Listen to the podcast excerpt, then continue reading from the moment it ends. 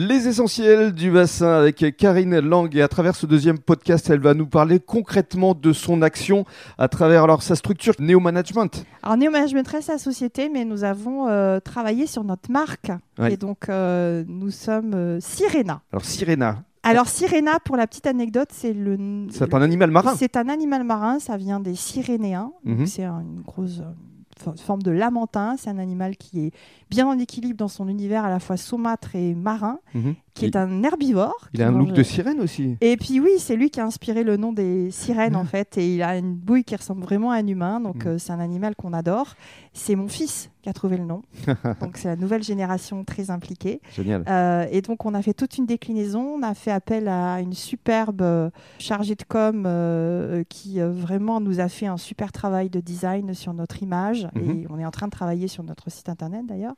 Et donc nous, notre métier, c'est d'accompagner à la transition écologique et énergétique les acteurs de la filière maritime. Voilà. Vous, votre cheval de bataille, c'est vraiment l'océan. Oui. Alors pourquoi? Pourquoi? L'océan recouvre la planète plus de 70%. Mhm. C'est assez rigolo, la composition de l'océan de la planète, c'est la même que votre corps. Vous avez 70% de flotte dans votre corps. C'est vrai. Ce qui est rigolo aussi, c'est que l'océan, il y a plein de sels minéraux, plein de vie, il y a plein de phytoplancton, les éléments, je dirais, qui permettent de produire de l'oxygène. Et il faut savoir qu'une respiration sur deux, eh bien, est océanique. Et qu'on a beaucoup de perturbations sur l'océan, on a beaucoup de marines marchandes, on a 90% du commerce mondial qui se fait, qui génère de la- des impacts, de la pollution, Bien sûr.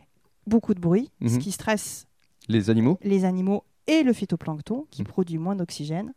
En gros, si on réduit pas nos impacts sur l'océan, on arrête de produire de l'oxygène pour respirer. Ce qui est très rigolo aussi, c'est que la composition en sels minéraux et en bactéries de l'eau de mer est identique à celle de l'eau humaine. On est une goutte d'eau dans un corps humain. Donc, donc si on détruit notre océan, on détruit notre propre survie. Alors qu'est-ce que nous devons faire justement? Quelles sont les actions concrètes que vous pouvez mettre en place? Alors, nous, on fait quelques sensibilisations au niveau des citoyens. Ce que vous pouvez faire à titre individuel, c'est peut-être participer à des fresques océanes. On est partenaire de l'association Fresques Océanes qui fait des communications et des animations très ludiques pour euh, expliciter tous les choix que vous pouvez faire en tant qu'individu sur le choix des poissons aux bonnes périodes, euh, le choix d'un tourisme un peu plus durable euh, pour moins impacter l'océan, ne pas utiliser la fameuse crème euh, bronzante qui détruit les coraux, mais il y a plein de petits éco-gestes.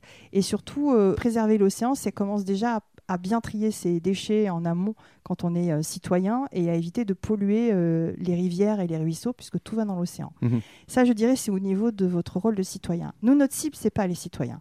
Nous, on va chercher les plus gros à impact. Les entreprises? Les entreprises, les organisations. Mhm. Donc, on travaille avec des centres de recherche, Université de Bordeaux, Université de La Rochelle, le CNES, qui est un EPIC, euh, l'ONERA, dans des grands acteurs de la recherche, l'INRAE aussi, avec qui on a des liaisons. Et puis, on va euh, accompagner dans une approche très bienveillante, parce qu'il faut trouver des solutions et pas des coupables, les grands acteurs du maritime à transiter, à se poser des questions sur l'impact. À ce titre-là, on est partenaire notamment de la Fondation de la mer, qui a élaboré un label qui s'appelle Ocean Approved, qui est un guide méthodologique qui permet aux entreprises de mesurer leur impact sur plein de critères, à la fois biologiques, physiques, physico-chimiques, pour réduire leur impact. Et donc nous, on accompagne des grands acteurs de la marine marchande, de la marine de travail ou des pêcheurs Mhm. pour leur trouver des solutions opérationnelles techniques, pas managériales. Il y en a d'autres qui font ça très bien, du coaching. Nous, on est plutôt dans l'action.